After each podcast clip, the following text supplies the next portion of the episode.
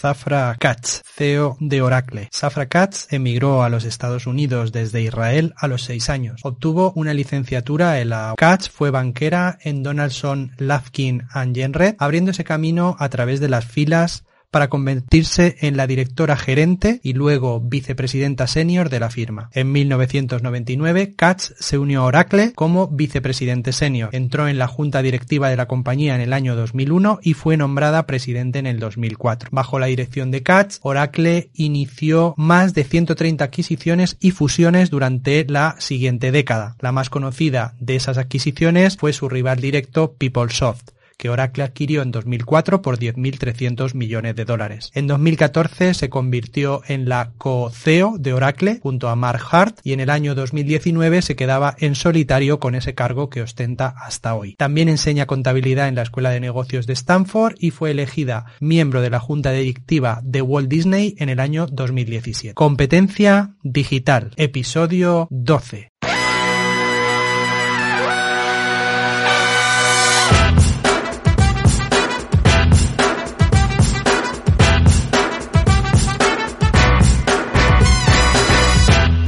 Bienvenidas y bienvenidos a Competencia Digital, el podcast de habilidades digitales para todos los públicos donde hablamos de educación digital y de cómo sacarle el máximo partido a la tecnología en tu día a día.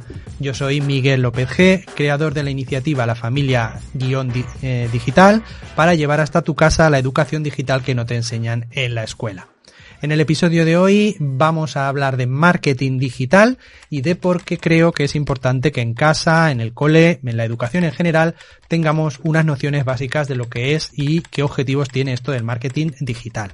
En la entrevista de la semana, pues conectaremos con ese concepto y vamos a hablar con Noemí Carro, madre a tiempo completo actualmente de una pequeñina filósofa, máster en responsabilidad social corporativa, máster en comunicación política y máster en marketing digital. Ojo, que es bastante jovencita. En la frase de la semana, hoy recurriremos a un escritor internacional que le llaman el rey del misterio y del terror. La frase, en este caso, en este programa de hoy, vendrá del genio Stephen King. Y esa frase educativa que vamos a utilizar de él, vamos a utilizarla para una dinámica muy chula para hacer en casa, incluso aunque no tengas hijos. Vamos a empezar la primera sección del programa de hoy. Ya vamos por la semana 12, el programa 12, y hoy vamos a hablar directamente de la palabra de la semana, no vamos a tener eh, la parte de competencia digital, aunque está muy relacionado con la parte de habilidades y competencias digitales, el tema del marketing digital.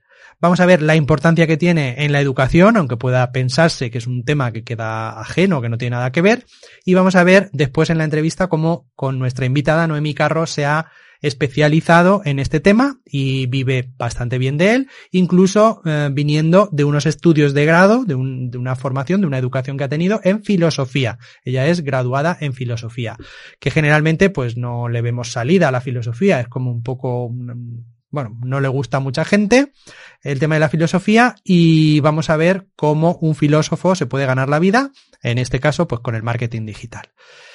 Creo que es un enfoque sobre el que merece la pena pensar un poquitín en cómo podemos sacarle partido a algo como la filosofía, para todos los que estéis estudiándola, o para, nos hablaremos un poquito de cómo sacarle más partido a la filosofía si estáis estudiando la historia de filosofía en bachillerato, incluso eh, teniendo como fuente eso en actividades profesionales muy, podemos pensar, opuestas en el espectro de lo que consideramos normal. Pues generalmente hablamos o los estudios están organizados en que una carrera técnica pues requiere estudios técnicos, matemáticas, física, mm, una serie de asignaturas troncales y que luego hagas pues una aplicación técnica.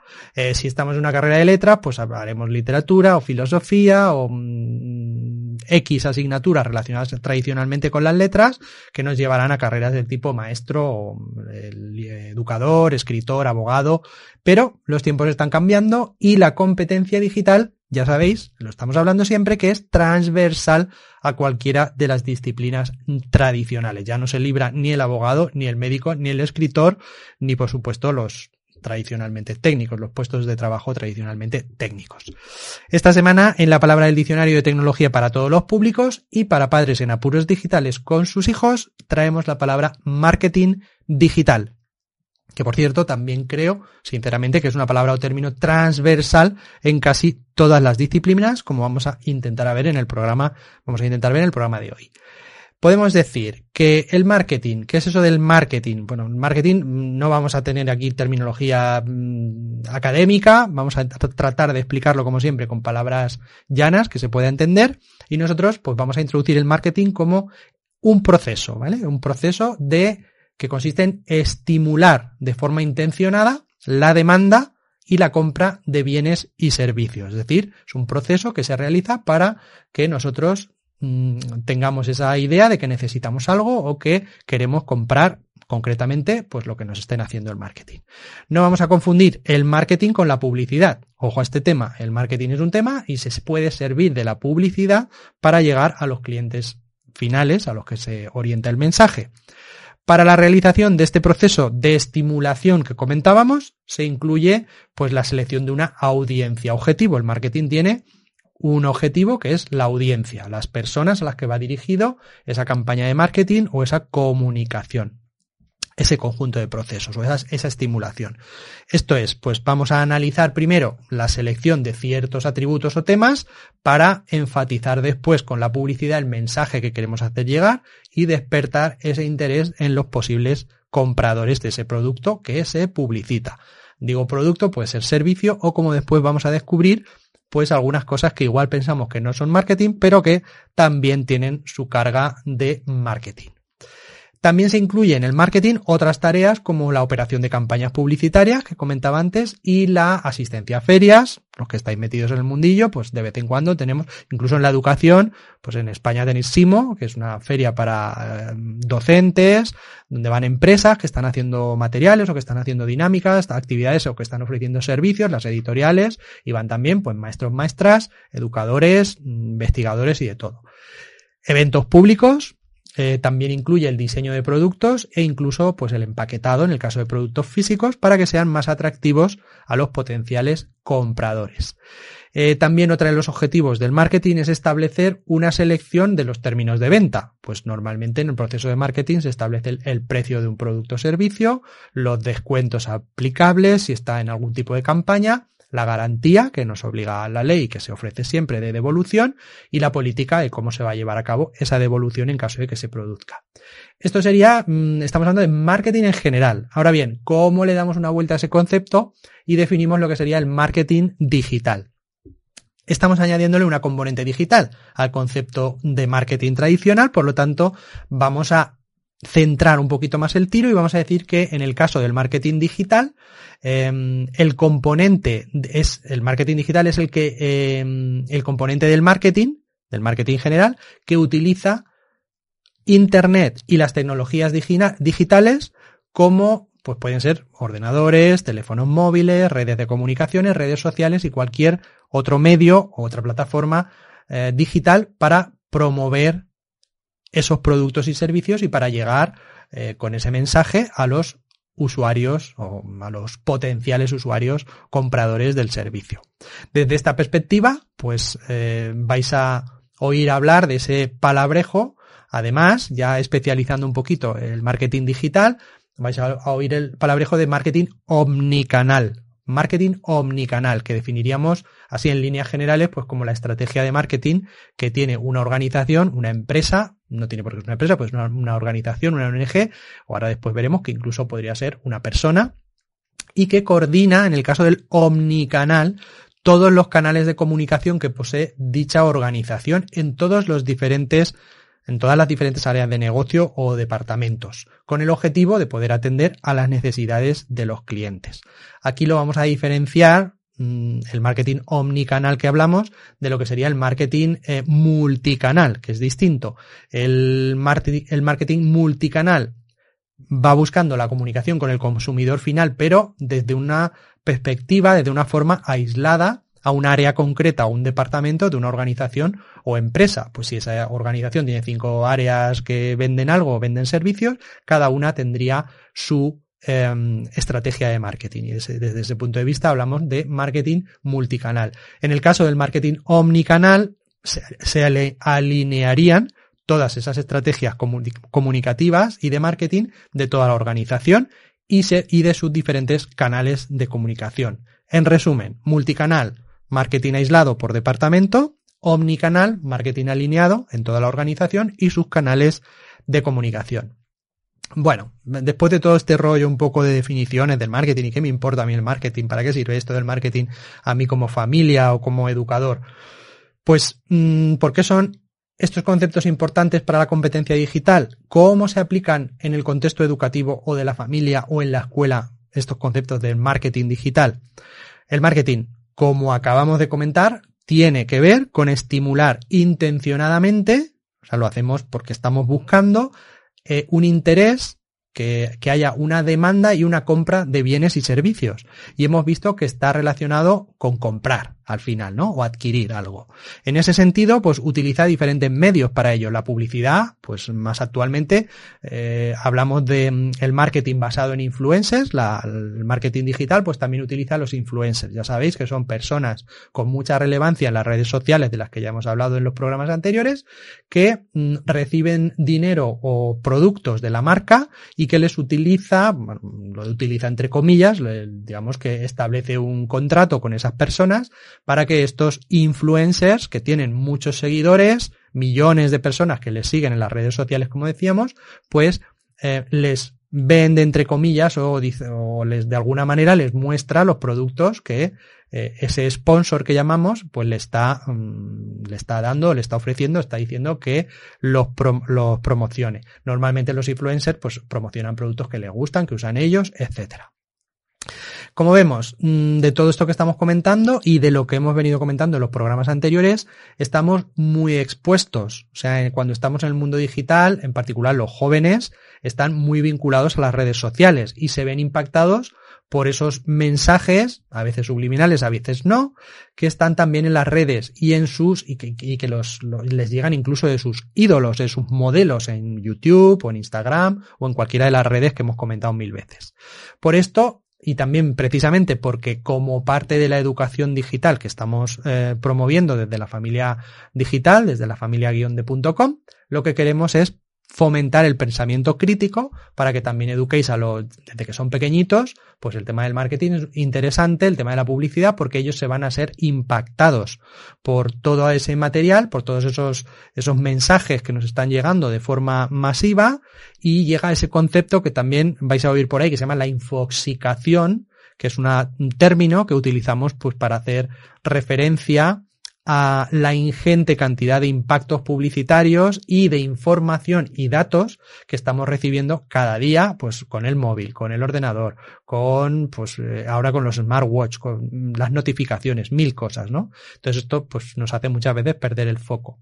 Tener conciencia de qué es el marketing, de cómo funciona en esta era digital que estamos viviendo y educar en, en eh, alineado con eso que se van a encontrar después es muy importante y creo que tenemos que educar también con sus mismas armas para que tanto nosotros como nuestras hijas, nuestros hijos tengan la capacidad de trabajar, de filtrar, de quitar ruido, de entender esos mecanismos de persuasión que hay detrás de la publicidad para hacernos comprar y hasta el punto en que se pueda, porque el objetivo del marketing al final es utilizar la persuasión, pues mm, intentar también que haya una parte racional en, en las decisiones de compra que van a tener a posteriori.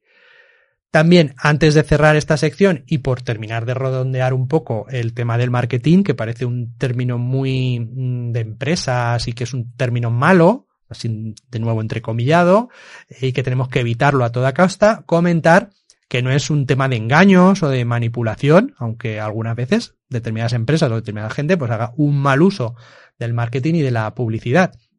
El marketing tiene una motivación eh, desde los inicios de la humanidad. O sea, hay unas necesidades y tenemos gente que tiene mm, mercancías, tiene productos, tiene servicios, tiene algo que mm, está en, posición de ofrecerlo y que quiere venderlo o que quiere intercambiarlo con una cualidad diferencial, con cada uno se intenta diferenciar de la manera que quiera. El marketing no es en sí una herramienta que debemos conocer porque es absolutamente em, algo esencial, sino que es algo, el marketing, lo importante es que en algún momento de nuestra vida, cualquier persona, es la, idea que os quiero transmitir, eh, cualquier persona, vosotros, nosotros, vendemos o queremos que alguien desee o que alguien tenga interés por algo que yo tengo. ¿De acuerdo? Entonces, em, desde ese punto de vista estamos vendiendo, ¿no? Eh, podemos sustituir ahí vender por conseguir y, la imaginación al poder. Cuando quieres el beso de tu pareja, pues le preparas una sorpresa, un momento único, una cenita con velas, lo ambientas, intentas sorprenderle y bueno, pues aquí podéis ver entre bambalinas el marketing en acción entre una pareja entre una persona y otra que le quiere sorprender, que quiere pues que le den un beso, que le quieran, que pues amor eterno, lo que, lo que quieras. El cumpleaños de tus hijos, pues ¿qué tiene que ver el marketing con el cumpleaños de tus hijos? Igual, quieres que sea una experiencia, una sorpresa, la piñata, preparas algo único, no se lo cuentas, le vas dando pistas, un misterio, los regalos al final.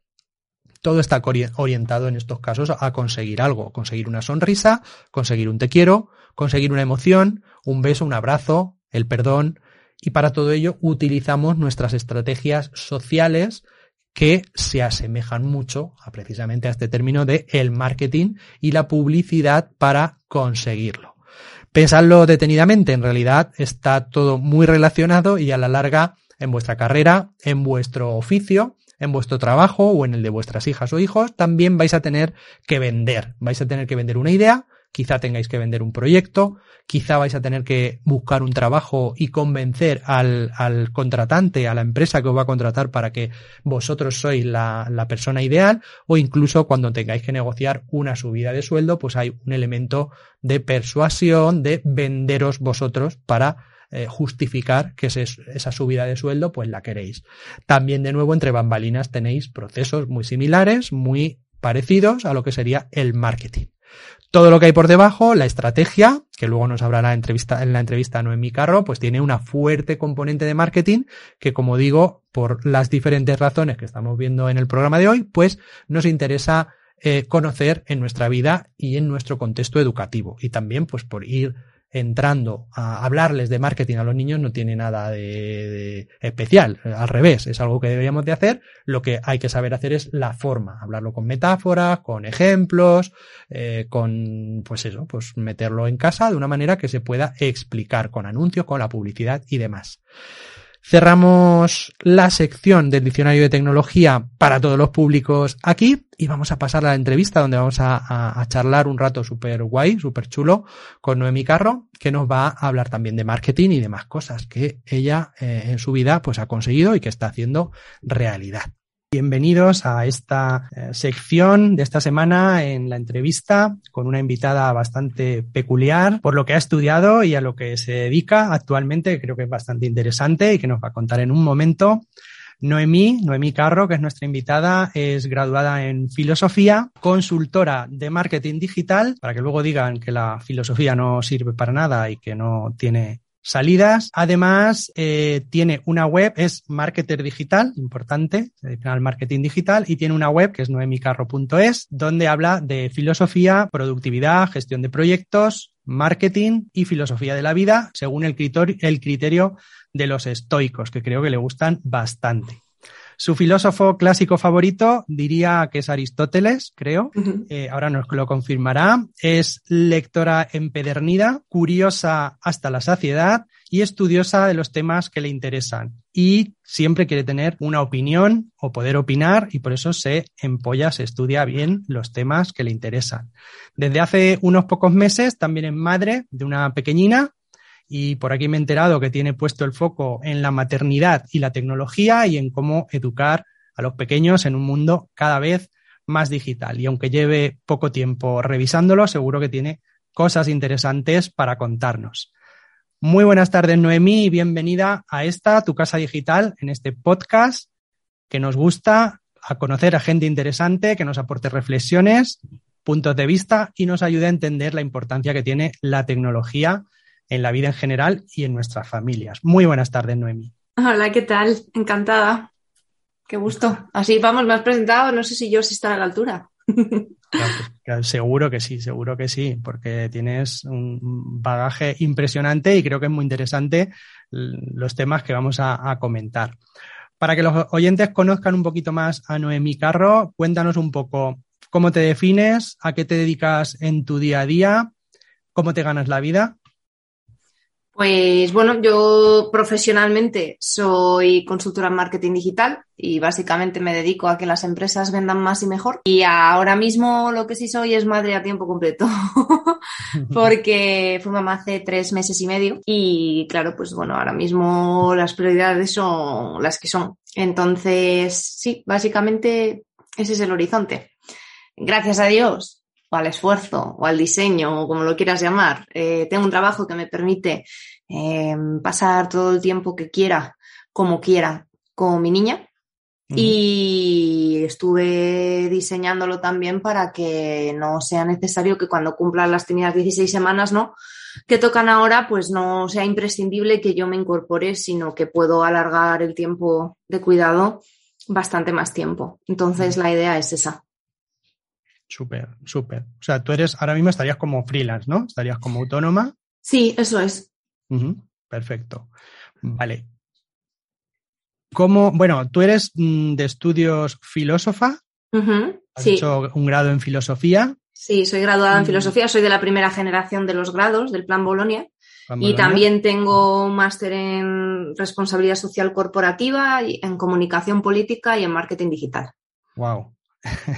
y estás dedicada al marketing digital, o sea, Eso es. un cóctel súper guay, para que luego digan que esto de la filosofía no tiene salidas, ¿no? Ya, eh, la verdad es que ha sido una ventaja competitiva muy grande ¿eh? haber estudiado filosofía a la hora de dedicarme al marketing, porque mm, refinó mucho mis habilidades a nivel de comunicación y a la hora de poderte poner en la piel de tu cliente ideal, ¿no? Y de todos esos procesos que hacemos en marketing para poder vender de verdad y comprender cuáles son las necesidades y las motivaciones de la persona que te va a comprar. Para mm. mí la filosofía ha sido una ventaja en ese sentido, totalmente.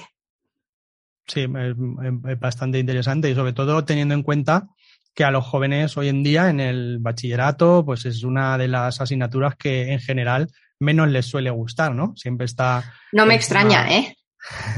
No me extraña. La asignatura de filosofía está diseñada para ser odiada en, en, bachillerato. O sea, a ti te ponen un embudo cuando entras en septiembre, te ponen los autores de filosofía que a buena gente le han resultado relevantes, ¿no? Y como los pavos sin comprender, eh, poder recitar el día de selectividad lo suficiente sobre el autor o los autores que te toquen. Y así está diseñada. No, no hay tiempo material para poder profundizar y de tanto que se quiere ver en la historia, que eh, o sea, en la asignatura que es historia de la filosofía, no es filosofía solamente. Eh, pues normal que la gente ni se entere, ni le interese, ni, ni nada. Es que es lo más natural. Pero el, problema no es en sí de la filosofía, es de cómo. No, claro que no, efectivamente. Pero eso pasa muchas veces, con muchas cosas. Sí, no eh, solamente con la filosofía. Dentro de la filosofía académica, de la filosofía con F mayúscula, eh, una de las discusiones más frecuentes es exactamente qué es filosofía, ¿no? Que eso mm. nos pasa a nosotros los filósofos, entre comillas, pero le pasa también a cualquiera que no tenga que ver exactamente qué es eso de la filosofía.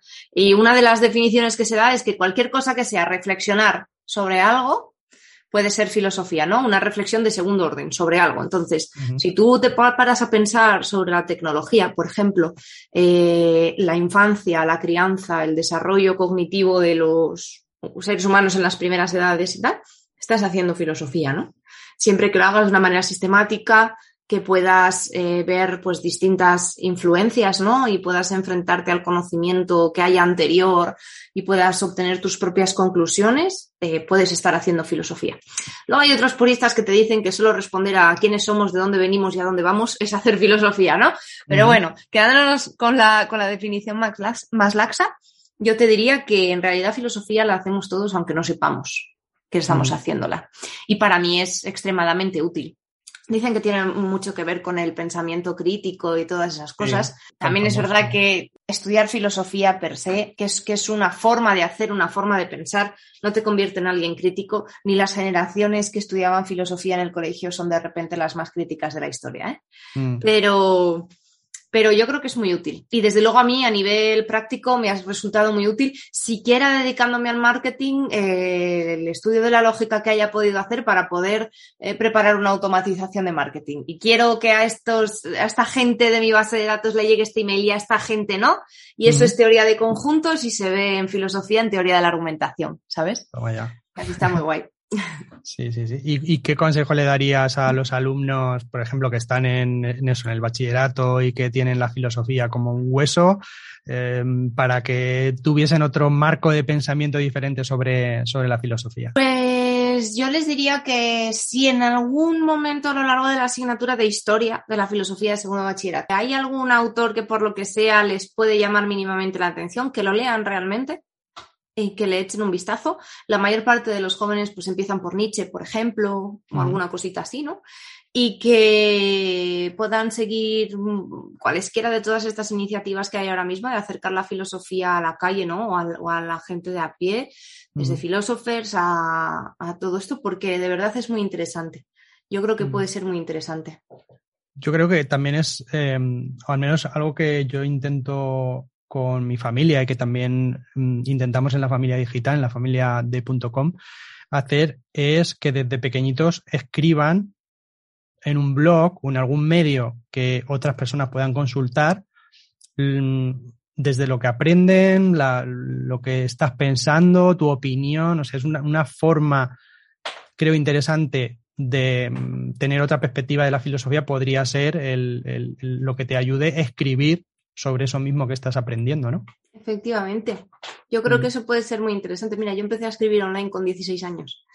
Fíjate. Y, hasta hoy, porque de hecho gran parte del curro que he hecho, yo trabajé desde los 18 en adelante, mm. eh, ha sido redacción online, por ejemplo. Mm. Eh, copywriting, ¿no? Escritura persuasiva. Y redacción solamente, que sí, redacción de contenidos puramente de, pues eso, para blogs y cositas de esas. No necesariamente escribir para vender o para persuadir, que eso ya vino después, pero sí redacción de contenidos. qué, guay. ¿Y el, blog, cuándo estrenas tu blog? ¿Cuándo decides, oye, pues voy a tener un blog? Con 16 años, mm, recién cumplidos unos tres meses o así después de cumplir 16. Em, lo tuve durante unos cuantos años y porque necesitaba expresar un poquito todo lo que tenía. Era, bueno, era más una cuestión literaria, ¿eh? una, una aspiración literaria. No escribía no ficción, sino que intentaba explorar pues mi, un estilo personal de escritura, de, ficción y de, bueno, de pequeños textos, sobre todo eran textos breves que tenían una pincelada de cualquier cosa, de una emoción, de, una situación o de una metáfora de algún tipo. Mm. Y lo tuve cuatro o cinco añitos hasta que lo cerré, guardé todos los textos con su copia de seguridad y luego ya lo dejé. Bueno, lo dejaste, pero volviste a tener blog después. Ah, sí, luego tuve mi página web personal y en mi... De, hecho, mira, mi página web personal, yo la abro, la primera versión, porque yo termino la universidad, bueno, no, termino la carrera y yo pues tengo que tener un sitio en el que pueda escribir. Yo llevaba tiempo escribiendo en periódicos, en cositas por aquí y por allá. Digo, bueno, pues un sitio propio en el que escribir. Y no tenía ni idea ni de lo que iba a escribir ni de lo que no. Hubo un artículo sobre una película que me pareció interesante, un artículo sobre una opinión concreta de un tema de actualidad, etcétera. Y hasta que no decidí que mi carrera profesional iba a ser mi hobby, que era el marketing digital, eh, que, que, engranaba muy bien con todo lo que yo quería hacer y con mi modo de vida, y mi medio, de, vamos, y mi, mi, manera de entender la vida, pues entonces no le di esta nueva orientación. Y ahora sí que es verdad que hablo de filosofía práctica, eh, de, de, qué podemos extraer para nuestro presente de algunos autores de filosofía. Es cierto que trabajo mucho los estoicos y que les doy bastante caña, eh, pero en general en el blog mira, precisamente podía utilizarlo solo para hablar de marketing, ¿no? Por ejemplo, o de comunicación y cositas de esas. No es mi tema o, mi medio favorito ahora mismo, eh, me inclino más por el email. Tuve una newsletter diaria de lunes a viernes durante casi un añito, que hace un año ya que no escribo. Em, Yo llegué tarde ahí. Pero bueno, a lo mejor tengo ahí cositas en el radar y sí me gustaría retomarla, no con una periodicidad diaria. Eh, pero mira, eso fue muy interesante. Hablabas del ejemplo, ¿no? De la posibilidad de que los niños o los, chavales, ¿no? independientemente de la edad, puedan mejorar sus habilidades eh, sometiéndolas al juicio de otros, ¿no? Y al, y al, feedback de otros. Y yo me abrí esa newsletter solo porque quería practicar copywriting, que es redacción persuasiva. O sea, mi objetivo con eso era, mmm, voy a ser capaz de mantener gente, de contar cosas lo suficientemente interesantes de una manera lo suficientemente persuasiva como para que quieran seguir leyéndome. Y, y, bueno, al final pues se juntaron allí unos cuantos cientos de personas y tenía una tasa de apertura bastante interesante. ¿eh? Los emails que me abrían, pues el 50%, el 60%, algunos, otros bajaban el 40 y pico. O sea, quiero decir que de todas las personas que te reciben un email todos los días, te lo lean la mitad, cuidadín, ¿eh? Estaba muy, guay. Es un nivel muy alto, o sea, ya a partir del 30% eso se considera un nivel bastante alto. ¿Y cuál era, o sea, tenías el perfil de quién te leía, de qué mm, niveles de edad, porque tú eras muy jovencita. ¿Quién leía tus, tus, tus correos? ¿Quiénes eran tus suscriptores o tu web? Pues gente más o menos de mi edad o mayor que yo. eh, pero bueno, porque yo hablaba de las cosas que aprendía para vivir mejor la vida. Hablaba de cuestiones que tienen que ver con productividad, con la, la, ansiedad, la gestión de la ansiedad, ¿no? Y en particular en el mundo digital y con una exposición digital eh, de, pues eso, de tu segundo cerebro montado en un Zettelkasten y cositas de esas que son así como muy frikis dentro del mundo digital es, es Vox Populi, pero en realidad para mucha gente no uh -huh. es así como muy accesible. Entonces, la posibilidad de tener un centro de Mm, conocimiento o un lugar en el que, al que acceder con toda la información que has estado procesando en tus lecturas, tus artículos, tus películas, tus documentales mm. y tal, y poder establecer nuevas conexiones, a mí eso siempre me pareció súper seductor. Es más, yo llego a tener esto en la carrera y flipas la de matrículas que me hubiera echado a la espalda. Sí. Vaya pasada. La sí, posibilidad sí, de poder acceder con facilidad al mm. conocimiento procesado que has tenido de en tus lecturas, en tus apuntes, en tu tal. Eso me parece, vamos, fantástico. Yo, eso es, es, una parte fundamental ahora mismo, la cantidad de herramientas, de tecnologías que tenemos para tener ese, ese, esa segunda memoria y esa memoria digital es bestial. Y yo creo que muchas veces mm, lo estamos desaprovechando, pues por, porque primero, ya desde pequeños no tenemos la educación digital adecuada para gestionarlo, para que no sea todo ver YouTube y ver contenido basura o Netflix y HBO y Disney Plus y, y, tampoco ayuda mucho la escuela, ¿no? Que, que, se habla, pues a mí me hace mucha gracia cuando vienen los niños y han visto la, ahora el, en, Pablo está en primero de, de, secundaria y han estado viendo la narrativa y bueno, en el colegio igual, ven la narrativa, ven los textos, pero luego no escriben. O sea, a lo mejor un relato de ese tema, pero no, no se fomenta como yo tengo mm, amigos míos que están trabajando y viviendo en Estados Unidos, han tenido a los niños allí y nos comentaban que ya desde pequeños, pues el PowerPoint o, el, o sea, las herramientas de presentación son esenciales. Ellos tienen que trabajar un tema y presentarlo a sus compañeros. Entonces digo, joder, Qué, qué, guay, ¿no? El que, que Eso tengas... es súper interesante porque también mm. estás fomentando los intereses propios del niño. Aunque tú le claro. des un marco o una disciplina sobre la que tiene que investigar, que tú le des libertad para poder eh, procesar, eh, meter, bajarse al barro, ¿no? Mm. Y procesar esa información y obtener sus propias conclusiones y exponerlas.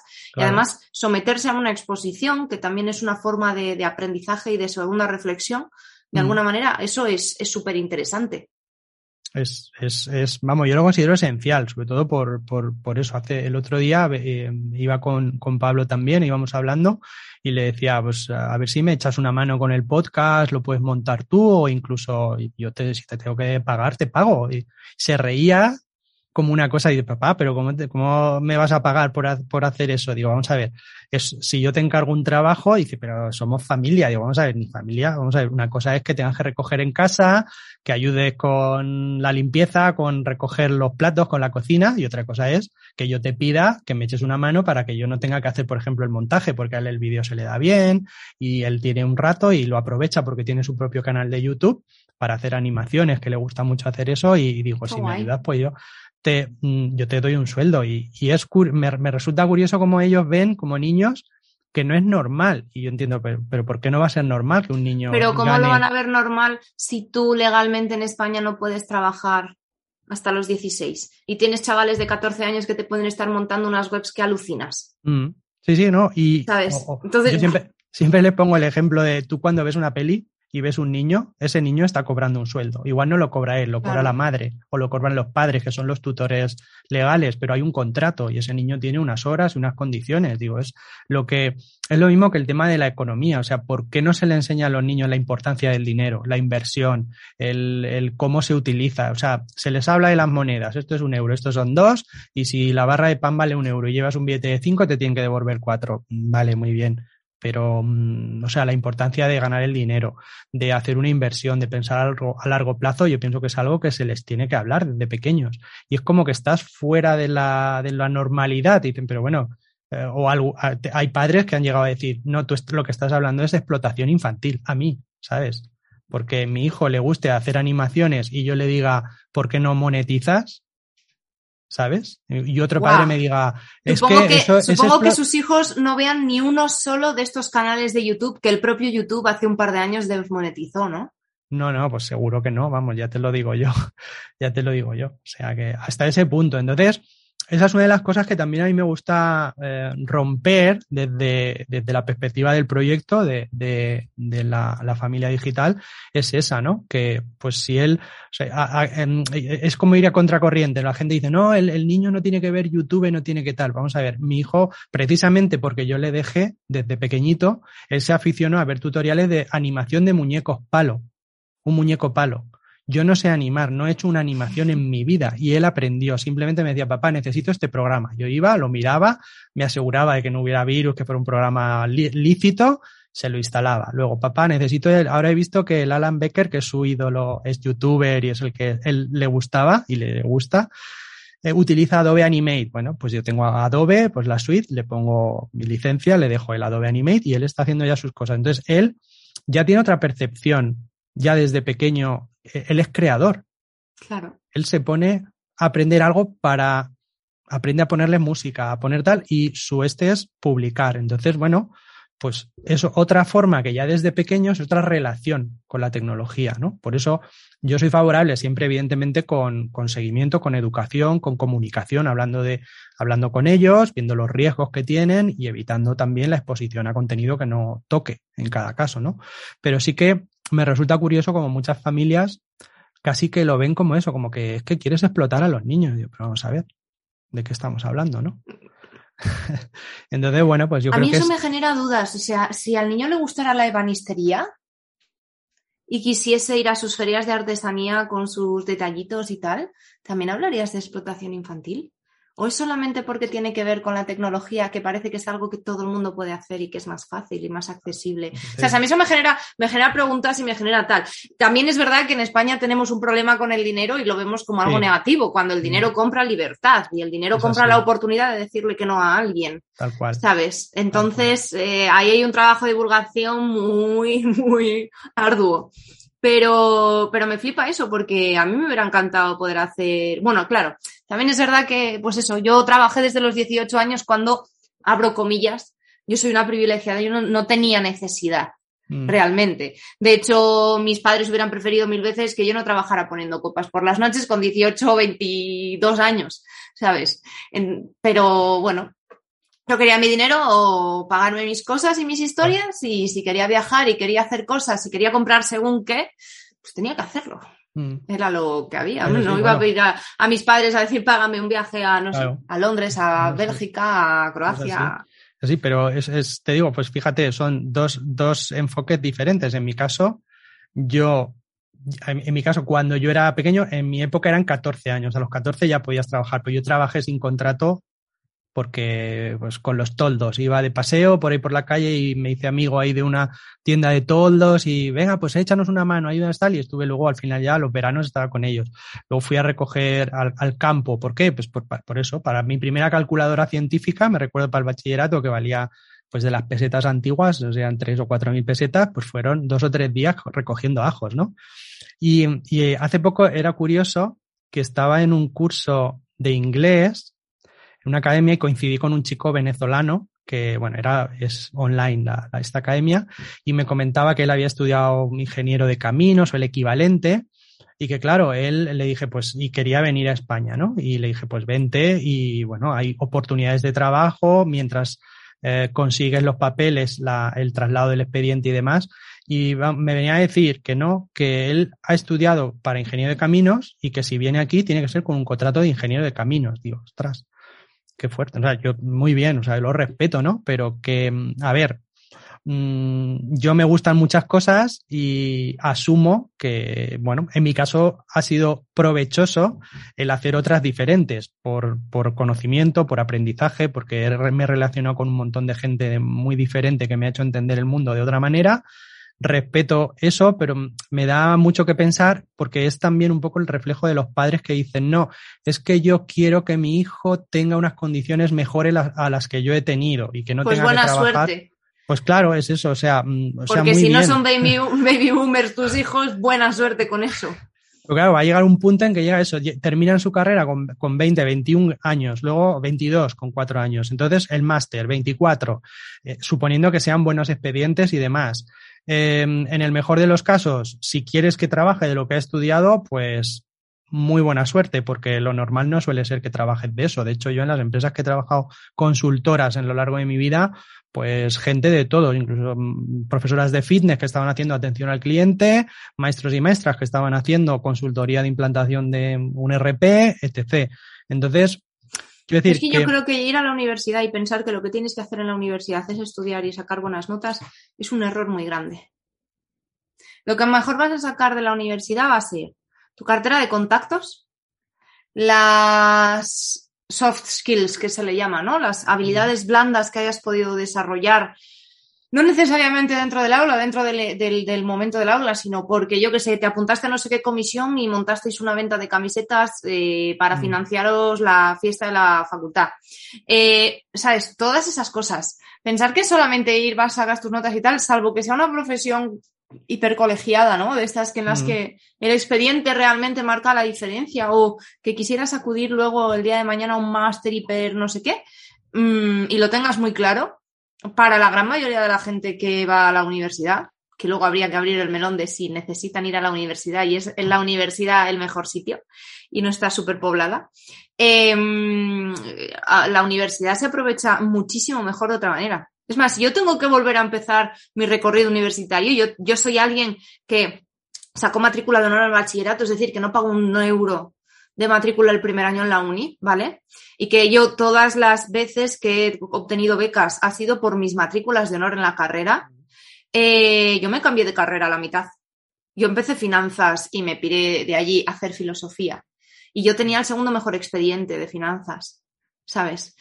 Entonces, mm, si yo tuviera que volver a hacer eso, yo volvería, volvería a dar todos esas, todas esas vueltas que di, volvería a pasar gran parte de mi tiempo currando, eh, moviéndome en las Mm. asociaciones universitarias en las que me moví y todas esas cosas que, que- que me permitían explorar también otras partes, ¿sabes? Mm. que, y que trascienden eso, grupos de investigación, me da igual, o, o clubes, eh, lo que sea. ¿Sabes? Eh, la universidad es mucho más que ir, sacar tus mm. notas y ya está, ¿sabes? Mm, Sí, sí, sí, no, totalmente alineado contigo. O sea, yo al revés, yo no fui, no he sido nunca un buen expediente. Sí que tengo que decir que he terminado la universidad, he- he terminado informática, ingeniería técnica y demás, bien, pero luego es eso. Cuando llegué al trabajo, llegué a Barcelona y me dijeron, ¿tú, qué has estado estudiando? O sea, me dicen, ahora tienes, entraba un proyecto de bases de datos con Oracle. Y claro, era directamente, claro, yo sabía la, la teoría, sabía las proyecciones, las no sé qué. no, no, no. Y me tiré, me acuerdo, el primer mes, pues echando más horas que un reloj, mirándome los manuales de Oracle y ahí tirando queries reales de un programa real, queries de varias páginas, ¿no? Entonces dices, joder, lo que venimos diciendo, pero creo que es un tema también de mentalidad que te inculcan un poco en la familia, ¿no? Es tienes que mm, tener muy buenas notas, ir a una buena universidad, sacártela con cum laude, matrícula de honor y luego tener un buen trabajo, mm, vamos a llamar buen trabajo entre comillas, estoy poniendo los dedos, porque claro, eh, un buen trabajo, 1.500 euros o 1.000 euros, 1.000 eurista durante cinco años, echando más horas que un reloj en Indra, pues igual, con todo mi re- respeto para Indra. Mira, eh, yo, no es- yo creo que ese planteamiento nace del deseo que todo padre tiene de proveer para sus hijos y de que tengan una buena vida. Pero la hoja de ruta clásica de tú vas a seguir este camino, sabes lo que quieres ser con 18, aparte que te obligan a elegir con 18 años, que no sabes ni por mm. dónde te sopla el viento, ¿sabes? Sí, sí. Eh, no, no, escucha, yo me doy cuenta, cuanto, conforme más crezco, más me doy cuenta de que mm, envejecer es simplemente pensar que lo, que, lo tienes todo resuelto, ¿sabes? Y en realidad no tienes ni idea, ¿sabes? Y, que, y que va todo guay y, y, te llega la vida, te da un guantazo, ¿sabes? Y te espabila la torrija. Pues, pues eso igual, ¿cómo vas a saber qué quieres hacer con 18, con 25, ¿sabes? Y, y además, en el mundo de ahora, en el que el cambio profesional nunca ha sido tan poco costoso, ¿sabes? O sea, si tú tienes ciertas habilidades y además complementas tus habilidades y las habilidades que desarrollas, quiero decir, se complementan entre sí, puedes cambiar con gran facilidad de carrera profesional independientemente de la edad. Y eso, antes, el coste era extraordinariamente alto. Era muy difícil, tenías que volver a esa formación reglada, obligatoria, ¿no? De tantos años y un, coste tan, con un coste de inversión de tiempo y de, y de esfuerzo tan grande, ¿no? Mm. Entonces, mm, ese es el paradigma antiguo. Y el paradigma antiguo llega agotado más de una década, porque ya cuando yo llegué a la universidad, eso ya no tenía sentido. No lo sabíamos tanto, pero ya no tenía sentido. Pero planteártelo ahora mismo, en 2021, que yo tengo 10 años más, no tiene sentido. Pero tú te lo planteas desde el punto de vista de tu edad, de tu tiempo y demás, pero es lo que te digo, los padres actualmente siguen en el modelo antiguo. O sea, mm, yo estoy haciendo una profesión, yo arquitecto de cloud computing especializado en Azure. O sea, yo no estudié, ni en mi, en mi carrera cuando yo estudié, no existía la nube. Pero es que mi trabajo como profesión no existía hace 10 años cuando yo entré en la universidad. Son, oficios que no existían. Entonces, no estás preparado mm, y tampoco se facilita lo que venimos diciendo, esa, esa adaptación. Y llega el momento en que llegas al mercado y, tienes la sentencia dilapidatoria que te dice, no, es que nos encanta tu currículum, pero es que estás sobrecualificado. Claro, bueno, ese es otro melón. ¿Cuánta gente está quitando cosas de sus currículums para poder obtener un trabajo? Eh? Claro, o sea, y esto es lo que yo creo que los padres también se tienen que dar cuenta de que, bueno, pues eh, la situación requiere un poco de mm, perspectiva y de también estar al día, que también muchas veces los padres se intentan distanciar, volviendo al tema de, de, la educación digital, de todo lo que tiene que ver con todo esto digital, porque es, digamos, esto ya es muy moderno, esto es para los niños, esto ya a mí me llega tarde y te desvinculas un poco cuando es un tema mm, que aplica a los pequeños, aplica a los jóvenes y aplica a mi abuela. mi abuela ya no. Y no solo eso, es que no va, es que no va a ir a mejor. Quiero decir, si tú ahora mismo tienes cincuenta y tantos, sesenta y pocos años y tienes un problema cuando tienes que actualizar tu teléfono móvil, eh, si no sabes resolverlo por tu cuenta, cuando tengas 70 y 80, mm. la esperanza de vida, vas a tener que seguir haciéndolo, porque dentro de 10 y de 20 años eh, va a seguir siendo una necesidad que tú te relaciones en tu día a día con la tecnología y que sepas resolver esa actualización, ¿no? O que sepas moverte de alguna manera o, tal. O sea, quiero decir, hay toda una generación y, sobre todo baby boomers que, que, se quedaron en, no, yo es que yo aprendí a teclear en Word y a manejar mis cuatro formulitas de Excel y yo ya estoy digitalizado. y, y, no llegas. Y aparte, eso, por un lado, pero no te quiero hablar de lo complejo que es cuando tienes adolescentes, niños y adolescentes, conformándose como personas eh, en, un entorno completamente y radicalmente diferente al que, al que tú viviste, ¿no? Que, no tienen nada que ver con tu propia experiencia, que a lo mejor es de lo que, de lo que puedas coger, ¿no? Porque mm. inevitablemente todos partimos de lo que nosotros hemos vivido. Mm, Entonces, mm. esa brecha ahí es enorme. Yo lo noto, no sé, yo lo noto mucho con mis sobrinos. Yo tengo dos sobrinos que tienen siete y nueve años, nueve que cumple ahora, y tendrías que vernos por ahí hablar en las terrazas cuando vamos a tomar algún bar o lo que sea, y ellos y yo somos mucho más próximos en un montón de cosas que sus padres, por ejemplo. Sí, es así. ¿Sabes? Entonces, eh, nos ves hablando, yo que sé, de Pokémon, por ejemplo, que es mi generación a tope, de Harry Potter, de todas estas cosas, ¿sabes? Minecraft, lo y, Minecraft. claro, y te, y te vuela la cabeza. Y dices, mira. Papá, papá, me han lagueado, estoy lagueado. Y mi mujer los mira diciendo que qué le ha pasado a Mario. Y digo, no, que, que, se le ha quedado ahí el muñeco sin hacer nada. Es, es, es otro mundo. Pero yo, mm, o sea, es mm, tal cual, pero esto lo que nos tiene que llevar es a, a pensar eh, en que esa distancia la, tenemos nosotros la responsabilidad como padres en hacerla lo más pequeña posible. Incluso ya no solo pensando en ellos, que es esencial, sino yo ya pensando en que la tecnología también mm, está yendo a un punto donde esta democratización que, que hablamos siempre, que es el, que llega a todos los sitios, está llegando cada vez más. Mm, somos una población adulta, somos una población envejecida. Entonces, cada vez somos más mayores todos y la tecnología también tiene un papel para esas personas mayores, ¿no? Lo comentábamos en otro episodio anterior, el tema de una amiga nuestra, de, unos amigos nuestros que viven en Países Bajos, donde Alexa pues le había hecho un mundo a su madre. Para ella ya no podía mover las manos, no podía cambiar los canales, incluso para encender y apagar las luces, encender la televisión. O sea, un dispositivo como ese mucha gente lo critica porque piensan que son espías y que nos están grabando todas las conversaciones y demás, pues eh, tiene su parte buena de, ayudarnos, pues eso, a estar, empezar por la comunicación, estar en contacto con las personas queridas, con, nuestros hijos, con nuestros nietos, o por, para el día a día, para cosas tan sencillas como eso, cuando tenemos la movilidad reducida, pues poder ayudarnos en ese sentido. Entonces yo pienso que ya siempre lo decimos en la familia digital, o sea, no, no, hay, una, no hay una edad adecuada para aprender tecnología. Yo pienso que tiene aplicación en todas las edades y en especial a los padres.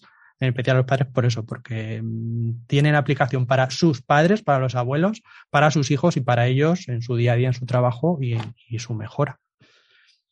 Vamos a abrir vamos a abrir que, no nos vayamos mucho del tema. A ver, tú también mm, haces tus estudios, estudias filosofía, terminas tu carrera, mm, eres millennial, o sea que ya te has desenvuelto con la tecnología, la has utilizado y demás.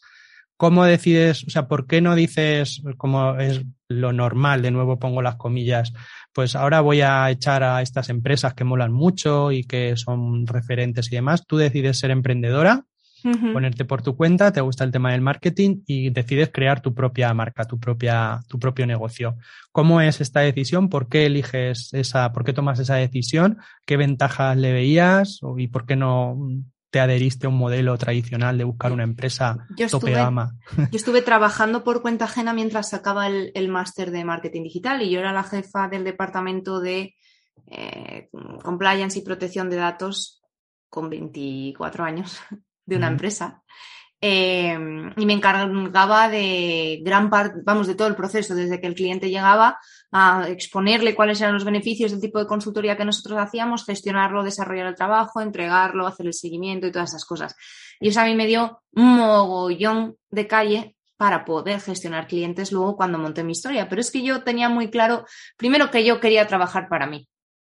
Eh, que el plan trabajo de 9 a 2 mm, o de 9 a 1 y de 3 a 6, mm, ¿sabes? Eso no va conmigo. Mm. Eh, no va conmigo porque yo soy muy consciente y al haberme expuesto tanto al mundo digital desde tan joven, desde la adolescencia, yo sabía que eso era una posibilidad y nunca dudé que si es una posibilidad para otros, ¿por qué no lo va a ser para mí? ¿no? Em, que había, bueno, había ciertas papeletas de poder generar un ingreso lo suficientemente grande sin desde luego estar trabajando todas esas horas y, vamos, mm, pudiéndolo hacer para ti. También es verdad que yo me dedico a emprender cuando no tengo ningún riesgo. Es decir, no tengo una hipoteca, no tengo guajes, no tengo, ¿sabes? No tengo nada. Y sí que es verdad que yo tengo, insisto en que soy una privilegiada, una red que llegado un mal momento, eh, mis padres podrían echarme una mano, eh, mi marido ahora cuando, vamos, cuando no estábamos casados todavía, pues también podía, ¿no? Eh, tirar conmigo y aguantar un poco conmigo si las cosas no iban bien. Y yo sabía, sobre todo sabía que independientemente, antes de decidir que fuera por cuenta propia o por cuenta ajena, que eso lo decidí cuando estuve un tiempo por cuenta ajena, yo lo que quería era tener eh, el tiempo suficiente a lo largo del día como para sí, evidentemente, trabajar, pero para investigar y cuando tuviera mis hijos, criarlos.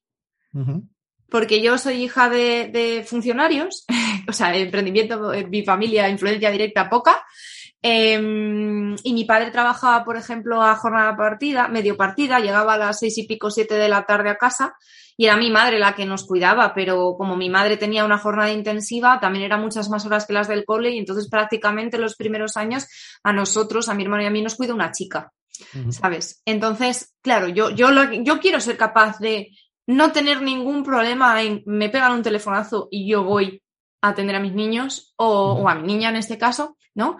O puedo dejarlas al colegio, puedo recogerlas, puedo hacer lo que yo quiera hacer, ¿no?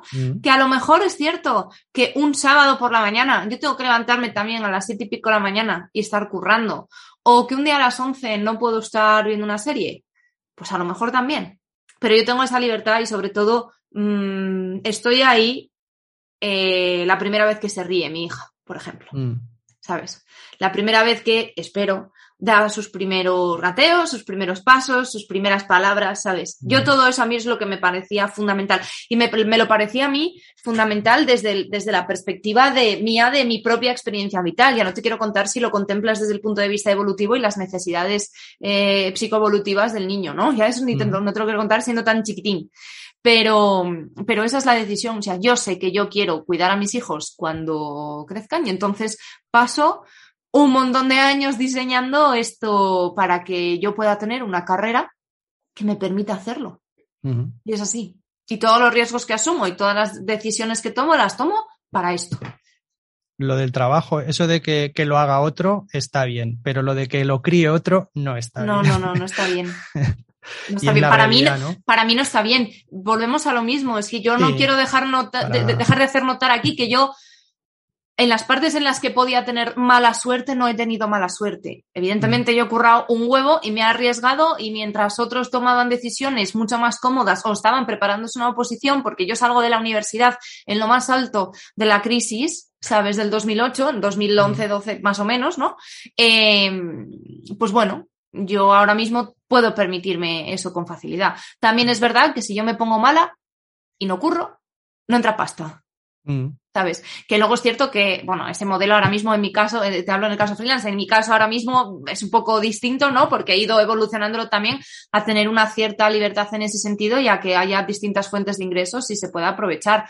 Pero, mm. pero bueno, mmm, luego al final cada uno elige, cada uno decide sí que, bueno, también porque, a ver, como freelance, hemos hablado muchas veces también en la familia digital del tema, o sea, como esas posibilidades, porque es un, una, un tema que, tra que, tratamos mucho, el, el, el, que tengas esa capacidad de emprender dentro de tu propio trabajo, de tu propia casa, eh, está el tema que a lo mejor te lo has planteado, a lo mejor no, el tema de las um, membresías, ¿no? Uh -huh. Las membresías que no dependan de contenido, mejor que dependan de, un, de algo que ya tengas pregrabado o tengas preconfigurado, uh -huh eh, o de un email semanal, como lo hace Nudista, que ha salido varias veces ya en, en las entrevistas.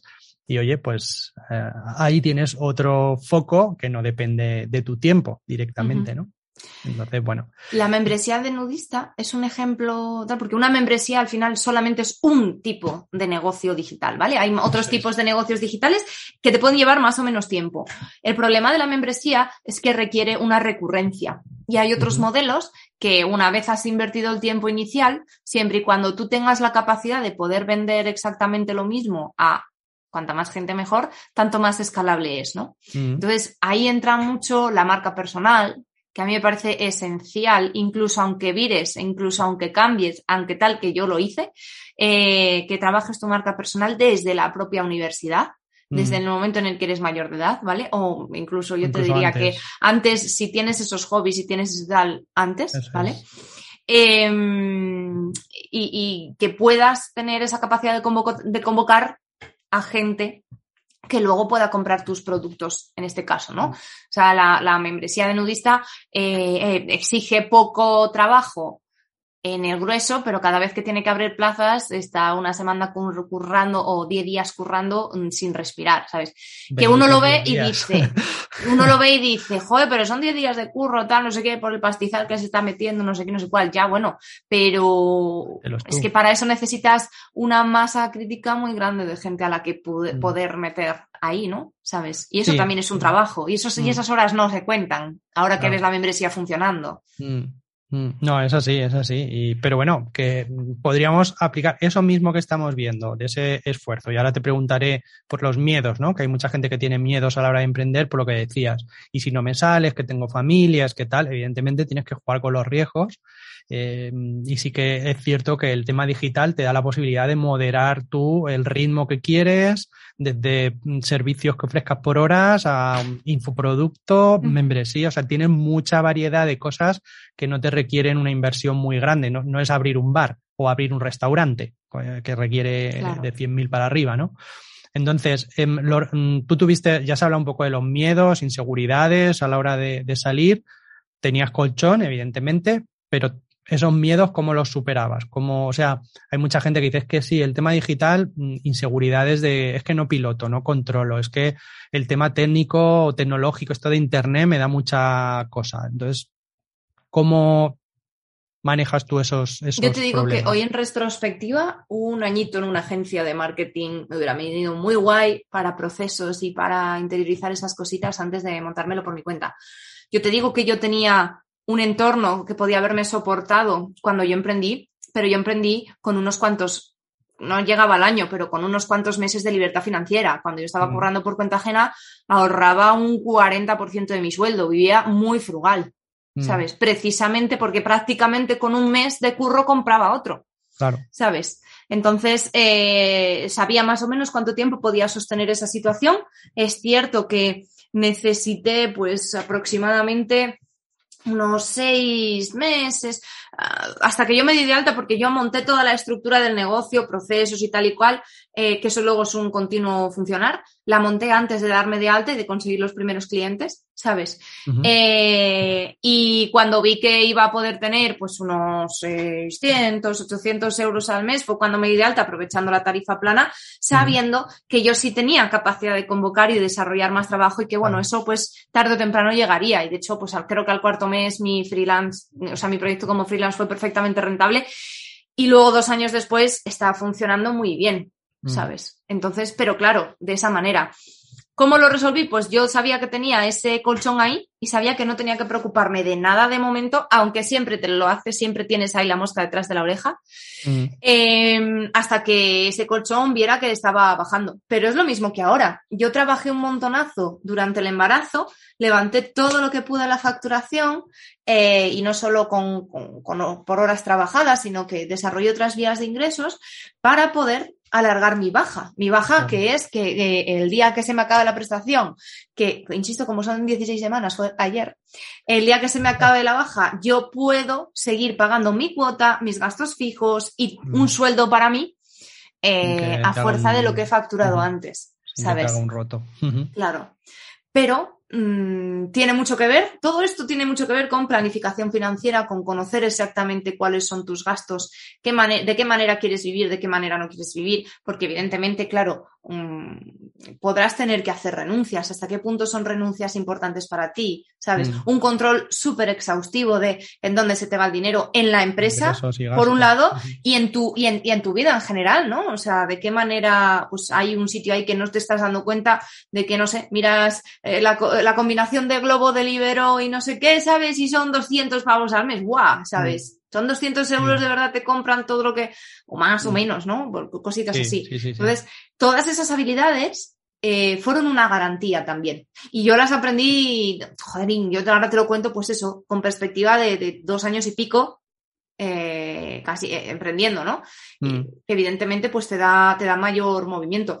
Pero, pero yo creo que es fundamental en ese sentido y la gestionar los miedos es un problema vivir con la incertidumbre. También es verdad que cuando ves que la rueda va girando y la cosa va funcionando, si tú eres capaz de ingresar un sueldo para ti que te permita ahorrar para tu vida personal y que tu empresa eh, que no sea el 100% del beneficio mensual lo que tú, tú, cobras de sueldo, sino que siempre guardes para alimentar tu propia empresa, para si te viene un más más bajo, que sepas que puedes llegar a ese salario aunque no hayas facturado lo suficiente, o que puedes pagarte ese máster que quieres estudiar porque te va a venir muy guay, o ese curso, o lo que sea, ¿sabes? O sea, eso también es fundamental. Y bueno, claro, luego está el tema impuestos, que es maravilloso, estupendo y súper divertido. En España, sí, bueno, siempre nos queda Andorra.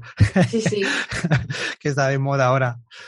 Sí, vale, un montón de cosas súper interesantes, pero bueno, yo me quedo con el tema de la planificación es muy, muy importante y es un tema también que ha salido mucho, eh, muy recurrente en los anteriores programas el tema del control de, de, gastos, de entrada, que muchas veces pues no somos conscientes o de cuándo nos va a venir el IBI, cuándo nos va a venir no sé qué otro impuesto para hacer un poco previsión, ¿no? Eso yo creo que es también clave a la hora de plantearte, pues oye, pues eso, me quiero aventurar. Y luego lo más importante, el que si tienes ese tiempo extra o bien por, por una indemnización que te han dado por, porque, oye, pues te han, o sea, pues estás de baja por maternidad, pues lo aproveches para, por lo menos profundizar un poquito más en vías alternativas a, a, al objetivo final, que es un poco este de ser dueño de tu tiempo, ¿no? Y de tu, y de tu día a día. Vamos a cambiar el tema emprendimiento por el tema educación. Ahora que eres madre eh, y como eres una persona bastante concienzuda, me consta que estás estudiando el tema de tecnología y maternidad o paternidad o el parenting que llaman los, los ingleses. Y, y, siempre surge este tema, ¿no? ¿Cuál, ¿Cuál va a ser el enfoque que le voy a dar a la educación de mis hijos o de mi hija, en este en tu caso? Eh, con la tecnología, cómo de abierto voy a ser, restrictivo, control no control. Y junto a la siguiente pregunta, también en relación a la educación, ¿cómo ves el papel de la educación tradicional mmm, como la hemos vivido nosotros en la, educación pública?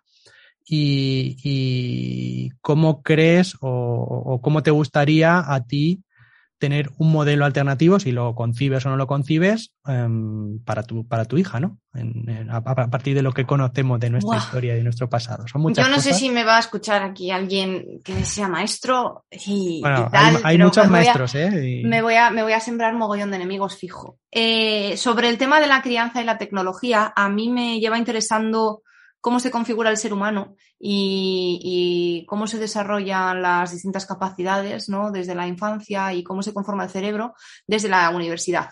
Eh, desde que estudié antropología y cómo había características comunes a todos los bebés del mundo, cómo hay ciertos gestos del ser humano, ¿no? Que son independientes de la cultura para explicar ciertas cosas, ¿no? Uh -huh. eh, entonces, claro, mm, siempre me ha resultado un poco complicada esta cuestión de crianza y pantallas, ¿no? El, el, gran tema, ¿no? Crianza y pantallas. Porque veo a gente, creo que es una cuestión que polariza un montón, pero veo gente que se erigen divulgadores y, y en realidad me parece muy poco exhaustivos y muy poco honestos. Porque si tú no eres capaz de diferenciar y llamas pantalla a un Kindle y a un juego de mm. móvil diseñado para ser adictivo y monetizar tus datos y tu forma de uso y los anuncios que consumes, no estás siendo honesto. Entonces, a mí me parece que eso es diferente. ¿Vale? Eso por mm. un lado. Por otro lado, eh, la tecnología, las pantallas van a estar ahí. Eh, yo veo muy difícil eh, decir que mi hijo no tenga acceso a una televisión temprano, que mi hija eh, de, de, tempranamente, uh -huh. si yo estoy viendo la televisión continuamente cuando ya está, o si yo estoy con el móvil continuamente cuando ya está. Entonces, sé que para ser coherente con eso, mis propios hábitos de, de, de, relacionarme con la tecnología tienen que cambiar y que es una fricción muy grande. Eso también lo sé. Eh, luego también sé que existe la posibilidad de que mmm, el uso de las pantallas, como son un gran captador de atención desde que los bebés nacen y ven un poco algo que brilla y se mueve, ya van a ello, ¿no? Mm. Eh, se utilicen como medio para resolver el conflicto en el momento y que el niño pues esté un poquito más tranquilo y me deje comer ¿sabes? Mm. Eh, y estén ocultando alguna cosa, alguna manera de que tiene el niño de comunicarse contigo, insisto, bebé, bebé, ¿no? Y, y, ya no te quiero contar si tiene más años y no tiene las herramientas para poder comunicarse contigo y re reconocer qué es lo que está sintiendo, ¿no? Y poder trasladártelo. Entonces, eh, creo que es complicado, creo que, que requiere de investigación, creo realmente, por lo que he estado leyendo, que no hay un consenso a nivel científico de qué influencia puede tener esas pantallas. Eh, también es verdad que me llama mucho la atención todos los antipantallas, ¿no? Por llamarlos de alguna manera, cuando tenemos televisión desde hace 50 años, ¿sabes? Entonces, si hubiese algún problema solo por la pantalla, caja de luz con tal, ¿sabes? habría tal. Entonces, eh, me, me, parece que es una realidad como muy compleja que se quiere tirar muy por la línea del medio y que mm, todo sí a mí que más me da el móvil si yo lo uso versus no va a tocar una pantalla hasta que tenga 10 años, que no es realista. Mm. ¿Sabes? Entonces, eso me genera, me genera conflictos. Mm, ¿Cómo me planteo yo educar en mi caso? Pues con la hoja de ruta en una mano y la realidad en otra. Y siendo flexible porque no te va a quedar más cuernos. Es que, Mm. es que es así. O sea, tú todo lo que quieras, puedes pensar lo que te dé la gana, que la vida te va a llevar por donde, por donde buenamente te lleve. Y imagino, no sé si tendré más niños o no, eh, pero imagino que con cada hijo sea diferente. Eso también, aparte de los valores que puedas tener tú y de los marcos y los límites que establezcas, ¿no? Mm. Pero sí que en general, eh, lo- lo- la única decisión que hemos tomado ahora mismo es que el teléfono no sea, el teléfono, la pantalla no más accesible, no sea un recurso para enmascarar una situación que requiere nuestra Mm. atención. Como es, por ejemplo, yo que sé, me voy con los amigos a tomar algo y entonces le pongo el móvil al niño para que se esté tranquilito.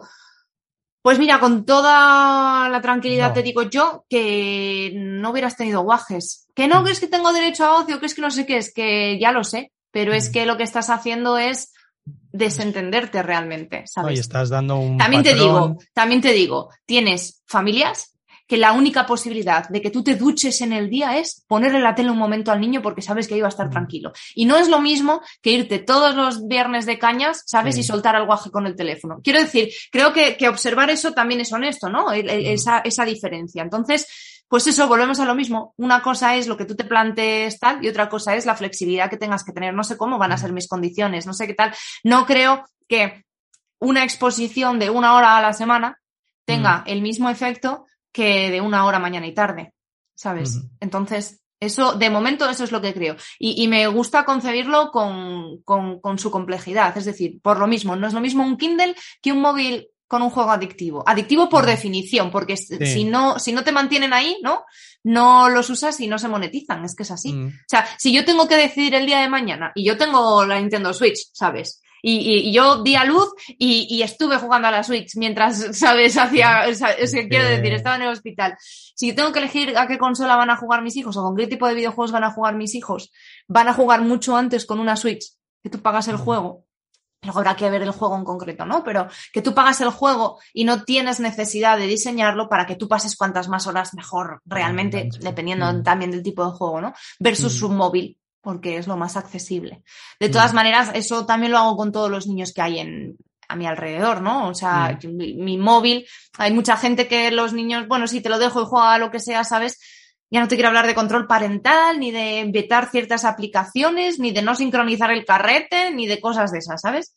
Pero mi móvil es mi herramienta de trabajo y ningún niño ha tocado ni tocará mi teléfono, eso lo tengo Mm. muy claro, ¿sabes? Sí, sí, está claro. Sí, no, es un, un- sentido común, al fin y al cabo. Así que es importante evitar en la medida que podamos siempre esos patrones que comentabas o el hacer los patrones, o sea, el concebir que, bueno, pues es la forma de que esté entretenido, de que me deje un poco tranquilo y demás, y evitar siempre, pues eso, el que cuando tenemos eventos, situaciones que son sociales, como salir a cenar, salir a comer, salir a dar un paseo, pues que los niños no estén, ni los niños ni tú, como padre, como madre, como ejemplo, ¿no? Que no estés ahí colgado. Pues si sales a que te dé el aire, vamos a que te dé el aire. Si sales a comer es para hablar, para mantener una Y conversación. luego hay que ver las expectativas. O sea, que un guaje de cuatro o cinco años esté sentado mientras tú te pegas una comilona de dos horas y media, sabes que entraste a las tres y Mm. sales a las cinco y media, no es realista. Es muy Mm. difícil para un niño contener su movimiento de esas maneras, Sí. ¿sabes? ¿Cómo no se va a aburrir yo a estar hasta las narices y me piro de aquí, y? ¿sabes? Es que también hay que comprender eso.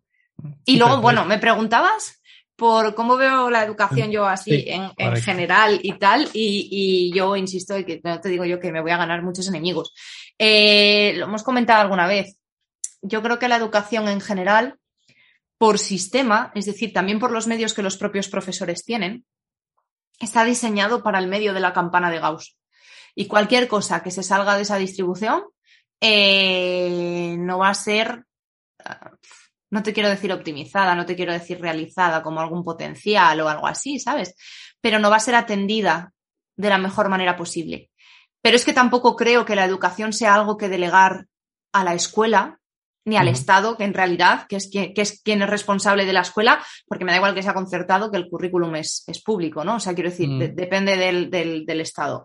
Eh, creo que en el ejercicio de la responsabilidad de tener un hijo también está la educación y no solo en valores, en que, pues eso, lo típico que se dice de que el guaje no te conteste o cualquier cosa, sino Mm. realmente en estimularlo de una manera positiva y realista a cada edad para que pueda perseguir sus propios intereses y pueda descubrir el mundo como, como quiera, ¿no? Y como más satisfactorio le resulte.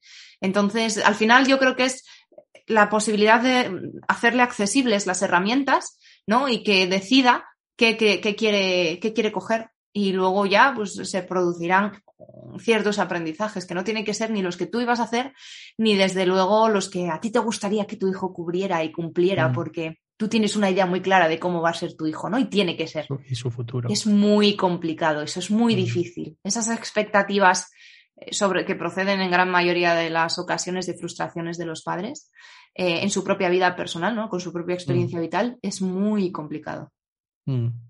Y aparte hay, hay, familias ya que se lo están planteando, eh, españolas, que dicen, bueno, ¿cuál es, que nos han preguntado la cuestión, ¿no? De cuál es la situación de si yo quiero educar a mi hijo en casa, lo que llaman los americanos el homeschooling, si yo quiero educarle es que no tengo un marco, o sea, parece que, estoy fuera de la ley, ¿no? sí, en España es A, legal.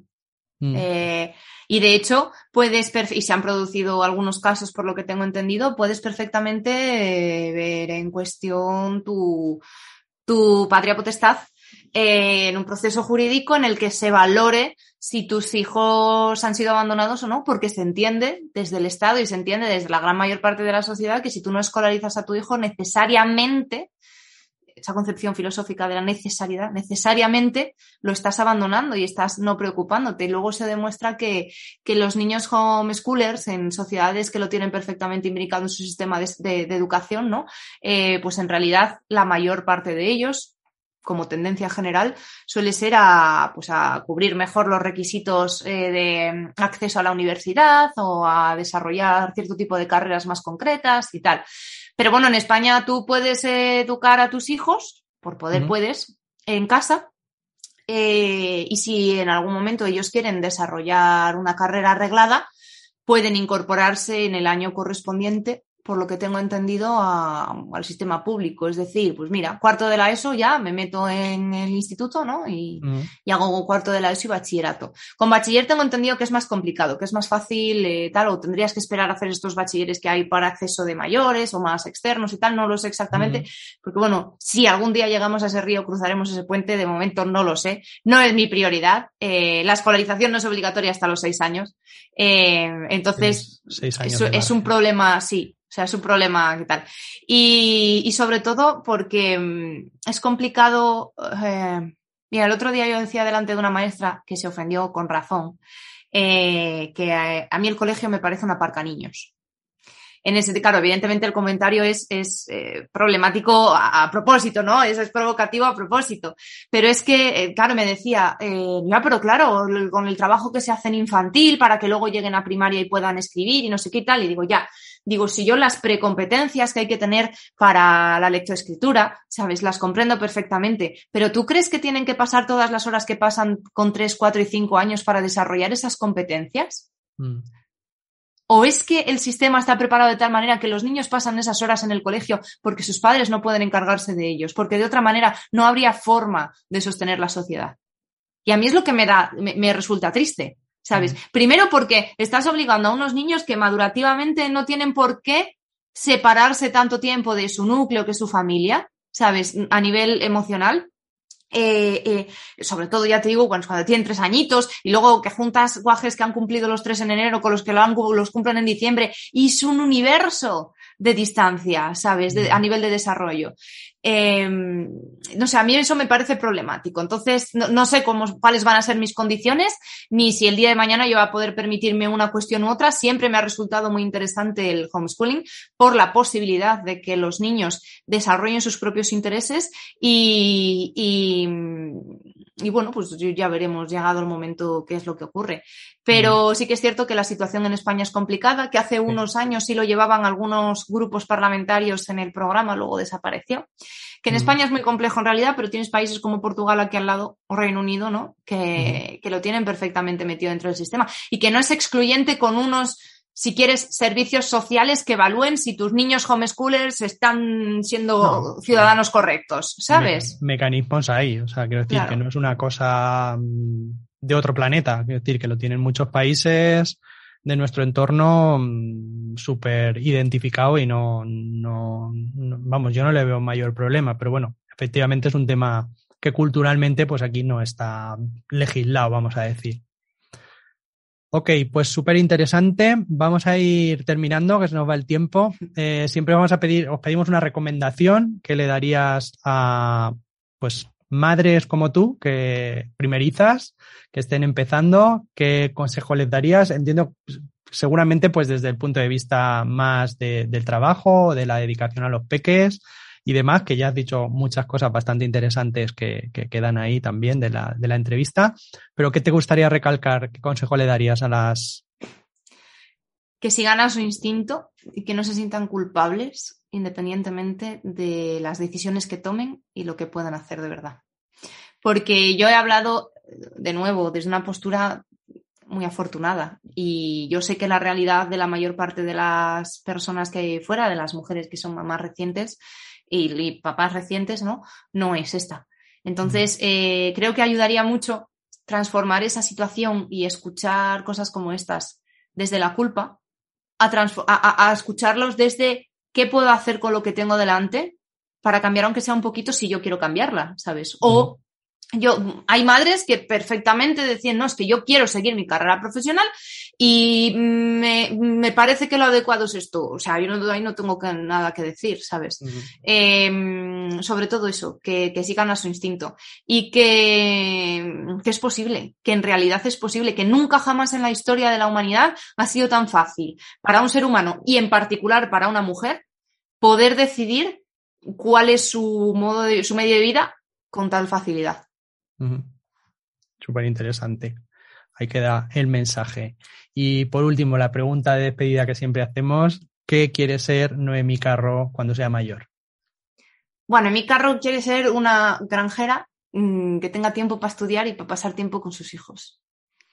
O sea, yo me quiero ir a vivir al campo, tener dos perros de 30 kilos y mm, pasar tiempo con mi familia y leer. Eso es lo que, lo que me quiero dedicar. El resto del tiempo, vamos. Mmm, hombre, sí, currando y haciendo cosas que te motiven y, cosas que te, pues eso, que te permitan así tener ese, ese momento creativo, ¿no? Ese eh, guay, pero, pero la verdad es que no tengo ambiciones así muy grandes. Una vida tranquila que creo que es lo más difícil de conseguir. Conseguir. Sí, así es, sí, sí, sí. Pues eh, muchísimas gracias, Noemí. Yo creo han quedado muchas cosas por comentar, o sea, que dará lugar para otra futura entrevista seguro. Y, bueno, pues eh, agradecerte de todo corazón el, tiempo que nos has dedicado. Eh, y bueno, y desearte lo mejor con la pequeña, que, Muchas gracias. son muchas alegrías las que nos traen los más pequeñines. Y nada, pues agradecerte mucho tu colaboración en el programa de hoy y que te vaya. por invitarme. Que te vaya todo fenomenal. Muchas gracias. Seguiremos la pista. Dejaremos tus datos, tus coordenadas, tanto de la web, por si alguien se quiere animar, porque tienes, no, has hablado de tu programa, pero tienes un programa para emprendedores, para ayudarles a definir su, su, estrategia digital. Su estrategia digital, o sea que ahí también podréis encontrar a Noemí y, trabajar con ella. Y también dejaremos tus, tus datos de la, de la cuenta de Instagram, que ya la has retomado con alguna frase célebre del Black Además, el programa en enero-febrero volverá a salir, o sea que sí, sí. ¿La, suscripción? No, el ah, programa, de, para emprendedores para que lleven ellos su estrategia digital. Pues tomamos nota y ahí queda. Gracias de nuevo. A ti, chao. Nos vamos siguiendo, chao, chao. Y después de esta entrevista, como digo, súper, súper chula que hemos tenido hoy con Noemi Carro, vamos a ir a la última parte del programa de hoy, que sería la, el cierre y la despedida con la frase de la semana. Y, en, y hoy vamos a recurrir a Stephen King, el autor estadounidense de novelas de terror, ficción sobrenatural, suspense, crimen, ciencia ficción y fantasía. Ha sido descrito como el rey del horror una obra de teatro con su apellido y una referencia a su alto nivel en la cultura pop y sus libros han vendido más de 350 millones de eh, copias. Muchos de ellos se han adaptado al cine, a la televisión y a series, a miniseries y a cómics. Eh, Stephen King ha publicado 63 novelas, 5 libros de no ficción y aproximadamente unos 200 cuentos eh, también relacionados con su temática, su especialidad. Y bueno, y este buen hombre, Stephen King, eh, con tanto terror y tanto miedo, ¿cómo nos va a ayudar en la frase eh, relacionada con la educación? Bueno, pues la lección que nos da Stephen King hoy puede pensarse que es solo para las personas que quieran ser escritoras, pero yo creo que todas las personas deberían de tener la habilidad la habilidad de afinarla, de trabajarla, la, la, habilidad de la escritura, de escribir, aunque no sea para vender libros. Vamos a ver la frase que nos comentaba Stephen King. Stephen King decía, si quieres ser escritor, debes hacer dos cosas por encima de todas las demás. Leer mucho y escribir mucho. La escritura es una habilidad necesaria, no es el hecho solo de saber juntar letras, sino más bien crear historias, crear narrativas expresarse y comunicarse en sus diferentes formas a través de la escritura. En los colegios se enseña a escribir desde los primeros años y yo os quería invitar a que potenciéis esa habilidad también en casa para que mejoren, para que mm, completen esa educación que empiezan en el cole con algo tan maravilloso como es el tema de la creatividad, la imaginación y ponerlo todo por escrito. Como madres y padres, la experiencia de escribir os diría que es mm, reveladora. En mi caso, al menos, es una forma de conocernos. Mm, cuando yo escribo, me conozco a mí mismo mejor y conozco también a, mm, los personajes sobre los que escriben, las historias. Te implica estudiar, analizar un poco cosas. Pues todo ese tipo de cosas enriquece un montón tu forma de ver las cosas.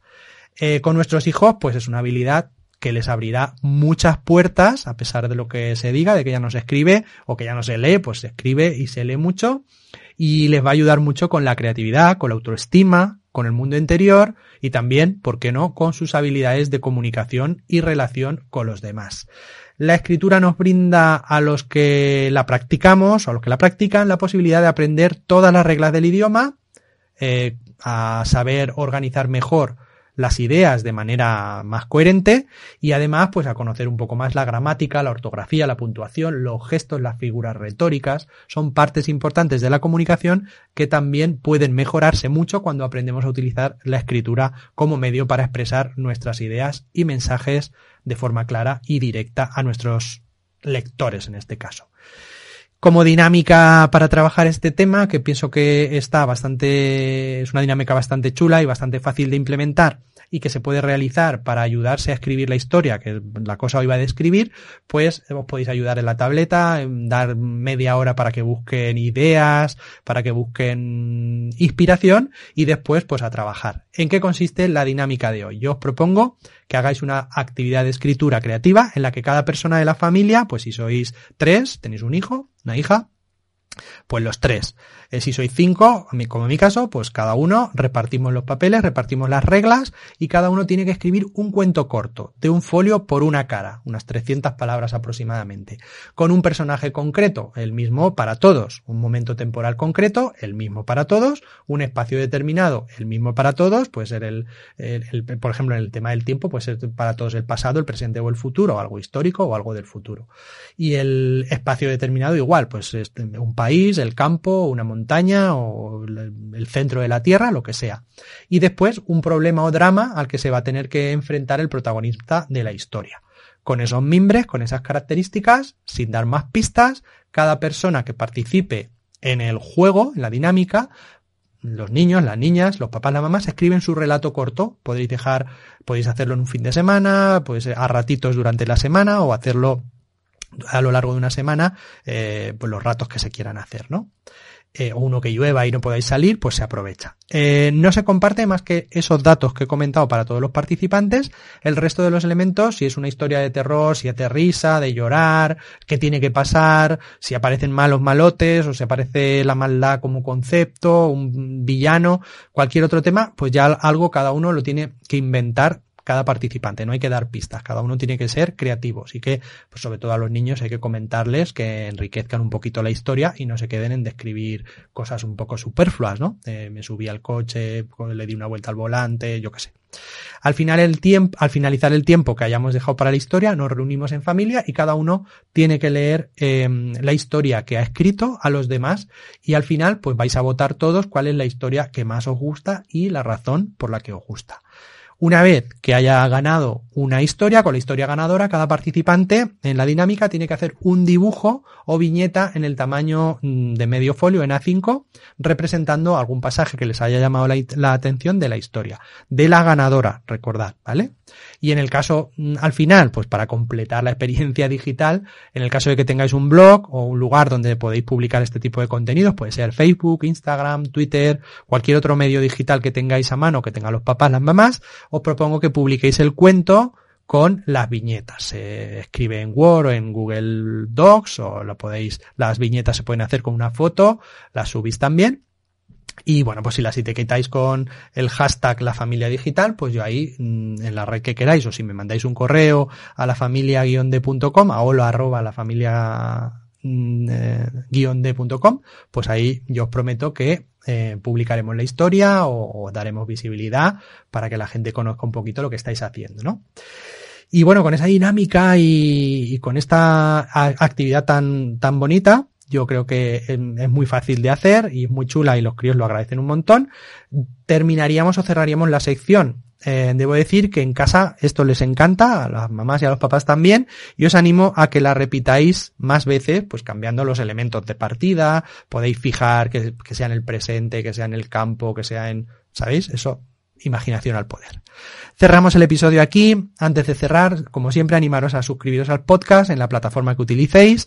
Spotify, Apple, eh, Amazon Music también está, en Google Podcast, en Evox y por supuesto en, Amazon Music, como decía.